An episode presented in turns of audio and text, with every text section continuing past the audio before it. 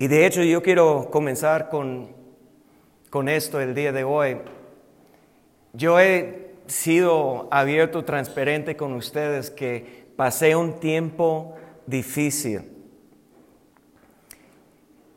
en los últimos meses y yo creo que es por el tiempo que todos estamos pasando. Yo creo que todos en una manera u otra que eh, estamos pasando tiempos difíciles de aflicción, de prueba y que no siempre es fácil lo que pasa en esta vida. Y, y lo que cuando yo estaba en esos momentos que, que yo sentí débil o que sentí una tristeza, no, no, no puedo explicar. Eso es algo, mira, eso es algo que estoy aprendiendo que, no tengo palabras emocionales. Yo no sé cómo expresarme y no sé si eso es común entre los hombres o solamente porque mi papá era de Texas y, no sé, que no me enseñaba eso. Y a veces no sé cómo expresarme correctamente porque no quiero exagerar, pero tampoco no, no quiero que piense que no era nada. Me explico entonces como no sé cómo expresar esos sentimientos que estaba pasando, pero una cosa que, que yo vi que realmente me ayudaba es que yo comencé a hacer algo y mira, voy a confesar, Voy a confesar, yo, eso es algo que, que, cuando estoy aquí es como yo siento que la luz de Dios está y no puedo mentir y no puedo esconder nada, como Dios es luz y la luz expone, entonces yo tengo que eh, ser transparente.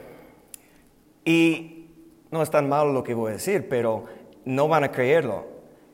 Yo no tengo el hábito de escuchar la música, ni secular, ni cristiana, mucho. No, no escucho mucha música y no sé por qué. Y es por eso los, los que están conectando, que son, son músicos, ya entiendes por qué estoy un poco limitado en la, en la música, porque esa no es una pasión. Y a lo mejor es algo desde mi juventud.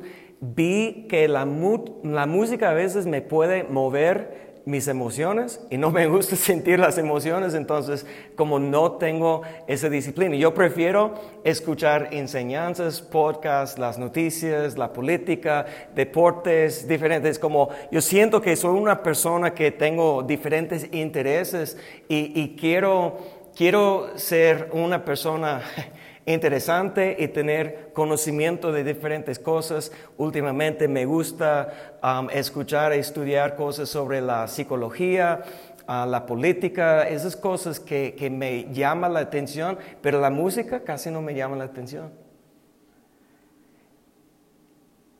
Pero en diciembre, cuando Zoe quedó aquí, en México y yo fui con las niñas a Estados Unidos cuando ella estaba preparando los últimos días antes de Procura y yo estaba allá. Y como en, si hay un tiempo del año que me gusta escuchar la música es en la temporada de la Navidad y, y la música de la Navidad, las canciones tradicionales de Estados Unidos con Frosty the Snowman, como esas de, Santa Claus y Jingle Bells, y esas canciones que, que yo escuchaba desde mi niñez, y este año no tenía ganas ni para escuchar. Entonces yo no sé por qué algo, una canción me llamó la atención. Yo vi que un artista que yo he escuchado desde mi juventud. Era uno de los primeros artistas como en la música como Christian rock. No sé si es un género, como cuando que, que tenía una influencia sobre mí cuando tenía unos 12, 13 años. Y yo vi que él estaba sacando un disco con videos y todo eso, un concierto en vivo, pero él solo tocando la guitarra. Y, escuché una canción que, ah, pues está padre la guitarra y quise sacarla, entonces yo comencé a tocar la guitarra y, y con eso escuché todo el disco. Y eran sus canciones viejas, desde cuando yo era joven. Y sus canciones me ministró, me ayudó, me, me, me, me, dio aliento, me dio esperanza, como me llenó. ¿Por qué? Porque la letra de sus canciones son basadas en la palabra de Dios. Ah, una canción que él cantaba en ese disco era la primera canción que yo cantaba en la iglesia cuando era joven, hablando que su fortaleza es perfecta en nuestra, se hace perfecto en nuestra debilidad. Eso es lo que Pablo confesó cuando él estaba rogando al Padre que quita el aguijón de su carne y Cristo respondió, bástate mi gracia. Y yo como como no es algo normal, y yo sé que todos en Facebook que desde lejos me están juzgando como un pastor que no escucha la música o algo así, es algo que hay momentos cuando necesitamos hacerlo. Y son los momentos más difíciles. Pero yo creo que en los buenos tiempos necesito yo desarrollar más el hábito en esos momentos. Pero mira, yo, yo te voy a decir, en dónde quiero ir en la palabra de Dios. Hoy yo estaba meditando, buscando a, Dios y el verso que, que, que, estaba en mi mente está en Juan, si vamos ahí juntos, en Juan capítulo 14, verso 1. Hay, varios versos aquí en este capítulo que, que me gustaría ver, pero quiero enfocar el día de hoy en este verso. Jesús está hablando, déjame poner el, el, escenario. Es la última noche antes que Cristo fue crucificado. Y ustedes que conocen bien la palabra de Dios, sabemos que como las enseñanzas más fuertes de Jesús es el sermón del monte y eso se encuentra en el inicio, los primeros días del ministerio de Jesús en Mateo capítulo 5, 6 y 7. Es un mensaje cuando Él se apartó de sus discípulos, subió el monte, sus discípulos fueron atrás de Él, Él se sentó, estaba Él meditando en la presencia de Dios y comenzó a sacar todo lo que Dios estaba hablando a través de Él a sus discípulos y tenemos ese sermón que, que realmente es la base, el fundamento de la enseñanza del discípulo. Y son tres capítulos llenos de tesoros, de, enseñanzas. Pero Jesús habló más en la última noche, cuando Él estaba con sus discípulos, que habló en Mateo 5, 6 y 7 en el Sermón del Monte. Aquí en Juan comenzó Jesús a enseñar en capítulo 13 de Juan, capítulo 14, 15, 16 y 17. Es un solo mensaje que Jesús está derramando su corazón. Y mira, Él tenía el pleno conocimiento, Él sabiendo que en unas horas iba a estar entregado por Judas, él en capítulo 13 dice que uno de ustedes aquí en la mesa me van a traicionar. Entonces tenía el conocimiento pleno. Él sabía que eran sus últimos momentos con sus amigos. Porque en Juan capítulo 13 es cuando él dice que desde ahora y adelante ya te llamo mi amigo hablando con sus discípulos, hablando con los once después de que se fue Judas. Entonces, mira, cuando una persona, un ser humano, cuando sabemos que son nuestras últimas palabras, tenemos mucho cuidado. Estamos buscando a nuestros seres queridos, queremos compartir y, arreglar cuentas y, eh, son las palabras, las últimas palabras cuando estamos aquí saliendo de, de, la tierra, cuando hay conocimiento, cuando hay oportunidad, son palabras tan importantes.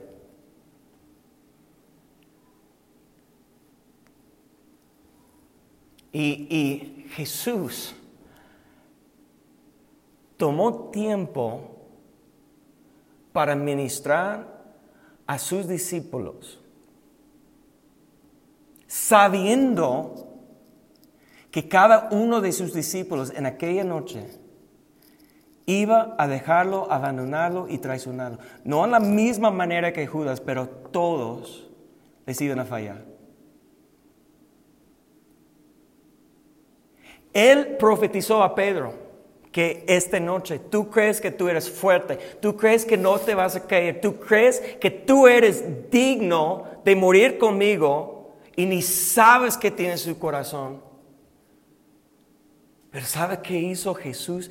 Jesús oraba y estaba intercediendo por él. Sabiendo que el diablo ya se metió, se metió en Judas, pero ¿cómo Jesús recibió Judas? Con un beso. Dijo, amigo. Permitió que Judas le besaba, pero Jesús dijo, amigo. ¿Qué haces?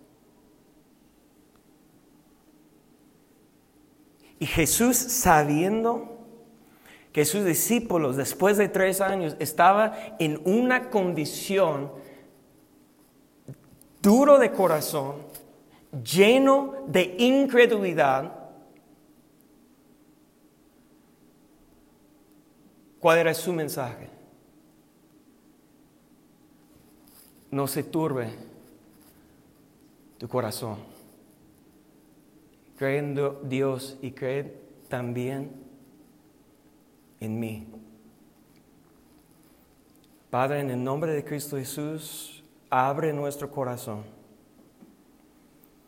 para recibir tu palabra, para darnos entendimiento y para guiarnos por el poder de tu Espíritu Santo a poder a tu presencia. Amén.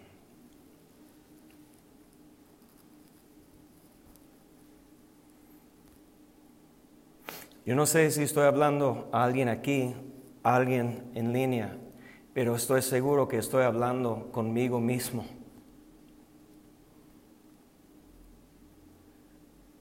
Que yo necesito esa palabra de Jesús, que yo tengo que creer no en mí. Ese es un mensaje del mundo, cree en ti mismo, tú puedes.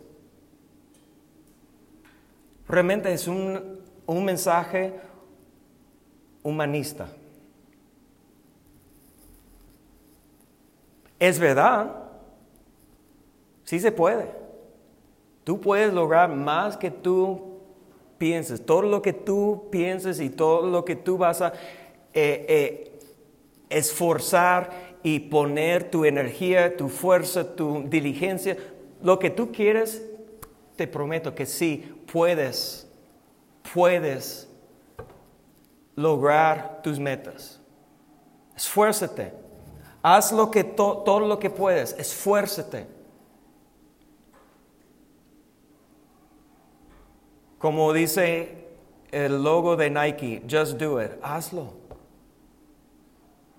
Es lo que todos los que, que hoy en día que están en, en mercado técnica que están enseñando que es la acción, haz lo que tienes que ser dirigente, todo. Y, te prometo, funciona. ¿Por qué? Porque es el sistema del mundo, es un sistema humano. Si piensas que no puedes, no puedes. Si tú piensas que sí puedes, puedes. ¿Por qué? Porque estamos en el sistema del mundo y eso es lo que se requiere. Pero sabes que el reino de Dios no depende en mi habilidad, mi capacidad, mi esfuerzo. De hecho, cuando estamos bajo de la maldición del pecado, es cuando Dios, cuando maldijo Dios la humanidad, dice que vas a esforzar por el sudor de tu esfuerzo.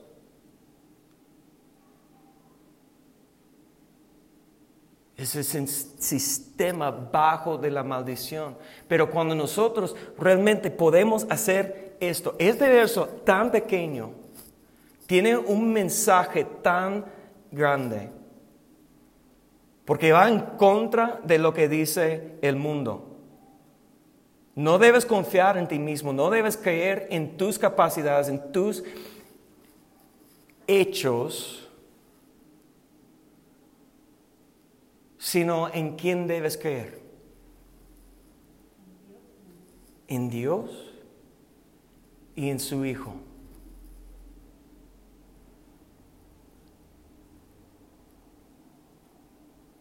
Eso fue el mensaje que, que, Jesús le dio. Yo recuerdo, si vamos a Marcos capítulo 16, creo que comenzamos en verso 14. Marcos 16, dice, finalmente Jesús se apareció a los once mismos, estando ellos sentados a la mesa, y les reprochó de qué? Su incredulidad y dureza de corazón, porque no habían creído a los que habían visto resucitado. La condición de sus discípulos, los once, su corazón duro, y ya permitieron la incredulidad otra vez. Ellos están encerrados en un cuarto con las ventanas y las puertas cerradas porque ellos sienten que han fallado porque fallaron.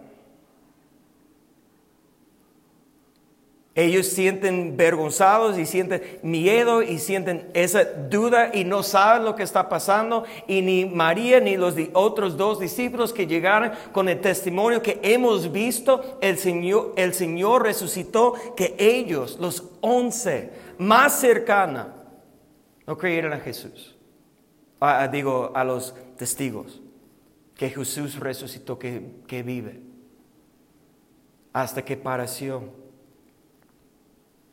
pero desde el momento que Jesús pareció entre ellos, está hablando a su corazón y recordando a ellos de su misión. Mire lo que dice, porque Jesús cuando le reprendió, vamos adelante, verso 15, dice, les dijo, id por el mundo y predicar el Evangelio a toda criatura. Vamos adelante y el que creyere y fuere bautizado será salvo, mas el que no creyere será condenado. ¿Qué está diciendo Jesús aquí? Lo mismo que Jesús enseñó en Juan, en, en la última noche. Y a tres días después, la resurrección, Él está presentándose y está diciendo, cree en mí. Ten fe. Pon tu fe en mí hablando al corazón duro, lleno de incredulidad, ¿qué es lo que Cristo está diciendo? Cree en mí. Pon tus ojos en mí, pon tu confianza en mí. Si fallaste, sí. Pero cree en mí.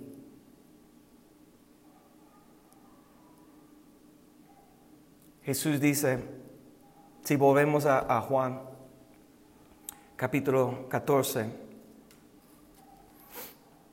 Verso 6 declaró, yo soy el camino, la verdad y la vida, y nadie viene al Padre sino por mí. Yo no sé por qué pensamos que si esforzamos más, si nosotros hacemos más en la carne,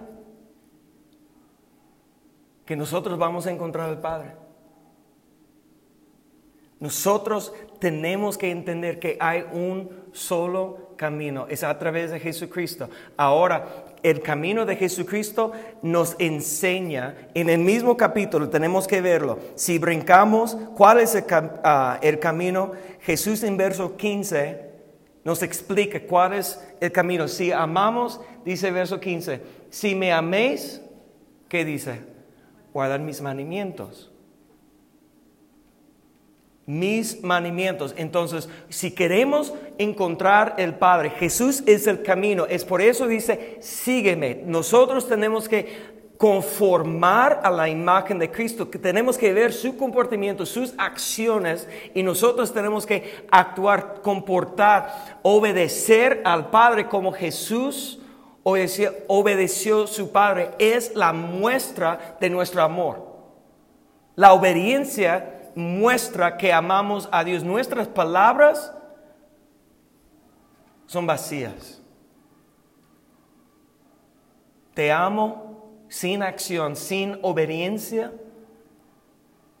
levantar nuestras manos y cantar y llorar y todas las cosas que podemos hacer sin obediencia no muestra nada. Dios ni escucha nuestra canción, nuestras oraciones, cuando no estamos viviendo una vida de obediencia. Pero dice aquí, si me amas, guarda mis mandamientos. Y mire lo que dice, mire la promesa. Y escúcheme, entonces Jesús dijo, yo soy el camino y nadie viene al Padre sino a través de mí. Pero Él nos va a dar conocimiento de lo que necesitamos aquí en esta vida para llegar al Padre. Necesitamos a Él y necesitamos lo que dice, mira, verso 16, yo Cristo está hablando, Jesús está hablando. Yo rogaré al Padre y os dará otro consolador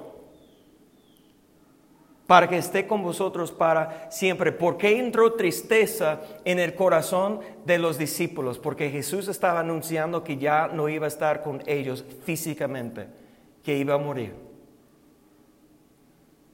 Y ellos después de tres años no pudieron imaginar cómo van a vivir y van a estar en el camino y van a cumplir su ministerio y todo lo que Dios le ha enseñado, ¿cómo van a hacerlo si Él no está con ellos? Y por eso eso como inició una crisis emocional en los discípulos de Jesús. Una tristeza llenó su corazón y es algo que necesitamos tener mucho cuidado porque la tristeza puede abrir nuestro corazón a la dureza de corazón y incredulidad. La tristeza de nuestras circunstancias, si no guardamos, como dicen los proverbios, guardamos sobre todo, guardamos el corazón, porque de ahí mana la vida. Y la tristeza, la depresión, cuando estamos viendo nuestras circunstancias, cuando no está pasando en mi vida lo que quiero, y si permito la tristeza permanecer en mi corazón, abre la puerta a la incredulidad. Es lo que pasó con los discípulos. Es por eso que nosotros tenemos que buscar esperanza. ¿Quién es nuestra esperanza? Cristo en ti es la esperanza. Porque Él es el camino al Padre. En la presencia del Padre, del Padre hay plenitud de gozo. En su presencia. Y su gozo nos fortaleza. Entonces necesitamos confiar y entender que nosotros no podemos en nuestro poder, en nuestra habilidad, en nuestra capacidad, pero a través de caminar, estar en el camino de Cristo con la ayuda del consolador, que ¿quién es? El Espíritu Santo. El Espíritu Santo, que es la promesa para todas las generaciones, para todo aquel que cree. Él está con nosotros. Esa palabra en el griego, consolador, es alguien que está al lado de nosotros, que anda al lado de nosotros y que una que es igual a Cristo. Cuando dice otro, esa palabra otro es otro igual. Cuando el Espíritu Santo manifiesta en nuestras vidas es lo mismo como si estamos en la presencia de Cristo. Y Él nos da consuelo, Él nos da consolación, Él nos da fortaleza, Él nos entrega paz y gozo y poder para seguir adelante. Esa es la esperanza que tenemos. Pero recuerdo que dice el verso anterior, que tenemos, si amamos a Él, tenemos que guardar sus mandamientos. Y yo quiero mostrar que después de creer, no se turbe vuestro corazón, cree en Dios y cree también en mí. Después de creer, nosotros tenemos que obedecer. La fe sin obras, ¿qué dice? Muerta. Tenemos que obedecer. Y miren lo que dice en el mismo capítulo, Juan capítulo 14, verso, verso 11 y 12. Miren lo que dice verso 11. Dice, creedme que yo soy en el Padre y el Padre en mí. Y de otra manera, creedme por las mismas Entonces Jesús está hablando con ellos porque Tomás dice, ¿cómo? Eh, eh, en los versos anteriores, y no quiero tomar tiempo para leer todos, pero Jesús está diciendo que yo soy el camino y, y al Padre y Tomás dice, pues muéstranos el Padre. Y Jesús está diciendo, tres años he estado con ustedes y todavía no han visto el Padre en mí. Entonces dice, créeme, como créeme mis palabras, pero si no puedes creer, si no puedes comprender mis palabras, entonces ve las obras. Imagínate, ellos estaban ahí viendo todos sus milagros, echando fuera demonios escuchando los demonios hablar a través de las personas, sanando y, resucitando una niña y otro hombre y, viendo todos los milagros que los... y ellos están diciendo, ¿dónde está el Padre? ¿Por qué? Porque su corazón era duro, lleno de incredulidad, pero dice, pero recuerdes las obras esa es la prueba que Dios, el Padre, estaba operando en Jesús. No solamente sus palabras, Él dice que mis palabras no son mis palabras, son de mi Padre. Pero Él dice que mis obras muestra la actividad, la operación del Padre. Cree las obras, pero mire lo que dice verso 12. Y de cierto, de cierto os digo que en mí, el que en mí cree, las obras que yo hago, Él las hará también y aún mayores hará, porque yo voy al Padre. Porque cuando Él fue al Padre es cuando ya envió el Espíritu Santo, repartió el Espíritu Santo y los dones espirituales para llenar a todos que en Él creen.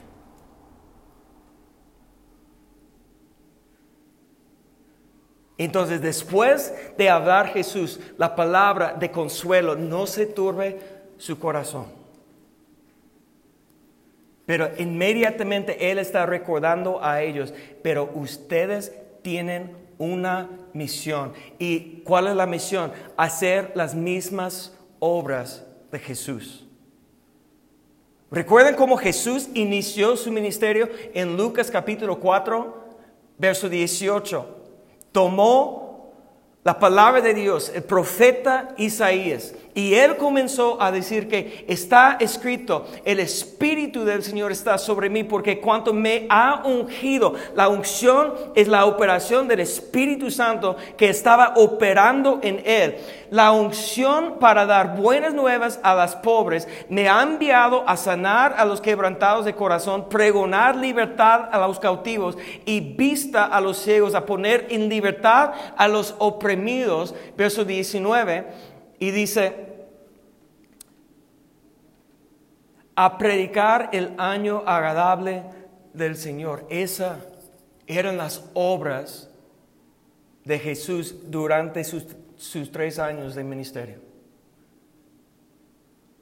Y dice que Él que cree en mí, las mismas obras que yo hago, hará. Y si podemos, quiero otra vez recordar, ve la conexión en Marcos capítulo 16, verso 16 y adelante. Mira todo lo que Jesús está recordando a ellos. Cuando ellos, con duro, duro de corazón, lleno de incredulidad, Él está diciendo, recordándoles que tienes que creer primeramente. El que creyere y fuera bautizado será salvo, más que él no creyere será condenado. Verso 16, 7. Y estas señales seguirán a los que creen.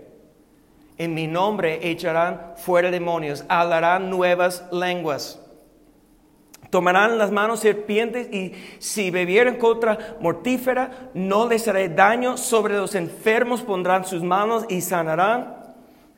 Y el Señor fue recibido. Ahí Jesús está recordando a sus discípulos, después de que fallaran, después de fueran llenos de tristeza, después de su corazón estaba duro, lleno de incredulidad, Jesús está recordándoles.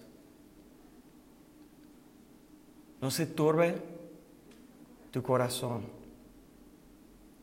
Pon tu fe en Dios y pon tu fe en mí. Si me amas, obedece, haz las mismas obras que yo hago. Necesitamos el Espíritu Santo para echar fuera demonios. Necesitamos el Espíritu Santo para hablar en lenguas, para imponer nuestras manos sobre los enfermos, para ver sanidad, para predicar, para anunciar el Evangelio con poder. Necesitamos el Espíritu Santo. Lo que necesitamos más que nada es dejar de depender en nuestra carne, en nuestra habilidad y buscar a Dios a través del camino. ¿Cuál es el camino? Obediencia. Creer lo que Jesús nos prometió.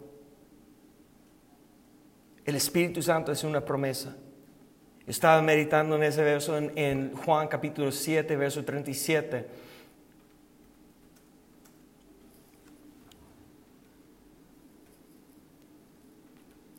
Cuando dice en el último y gran día de la fiesta, Jesús se puso en pie y alzó la voz diciendo, si alguno tiene sed, venga a mí y beba. Adelante.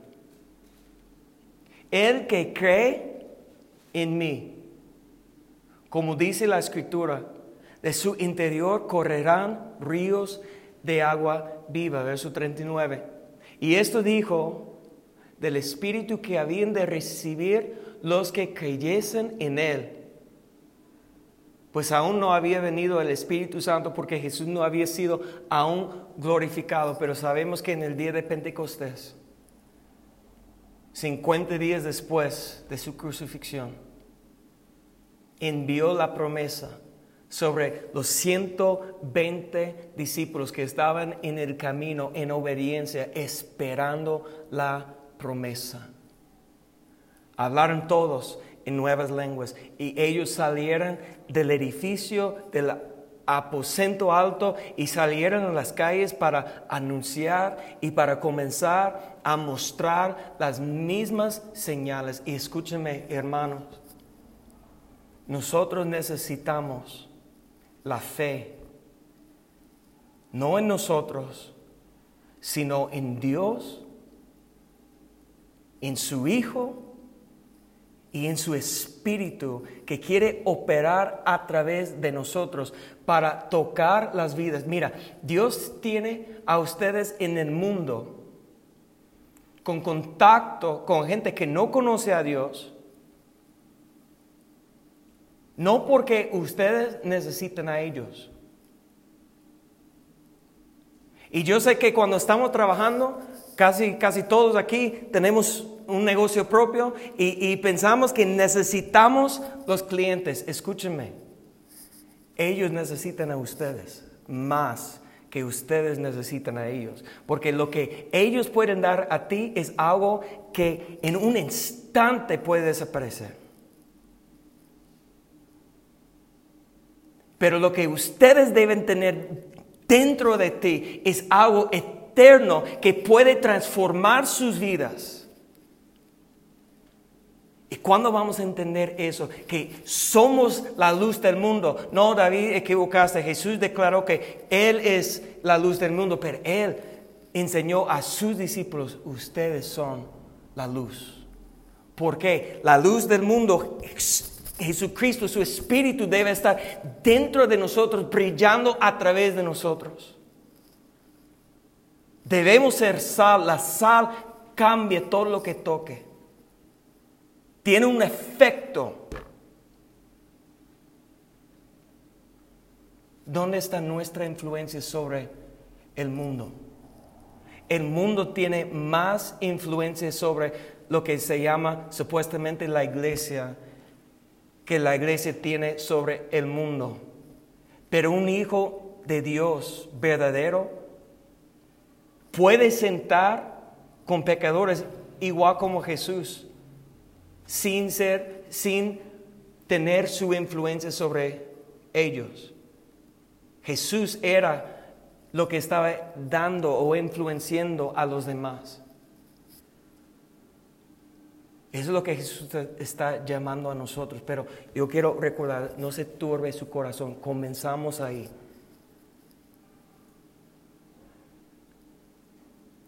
Jesús, con su misericordia, su paciencia, su gracia, estaba hablando directamente en su corazón. No se turbe su corazón, pero cree en Dios y cree en mí. Y yo voy a enviar el Espíritu Santo para estar con ustedes para que puedan hacer las mismas obras de Cristo.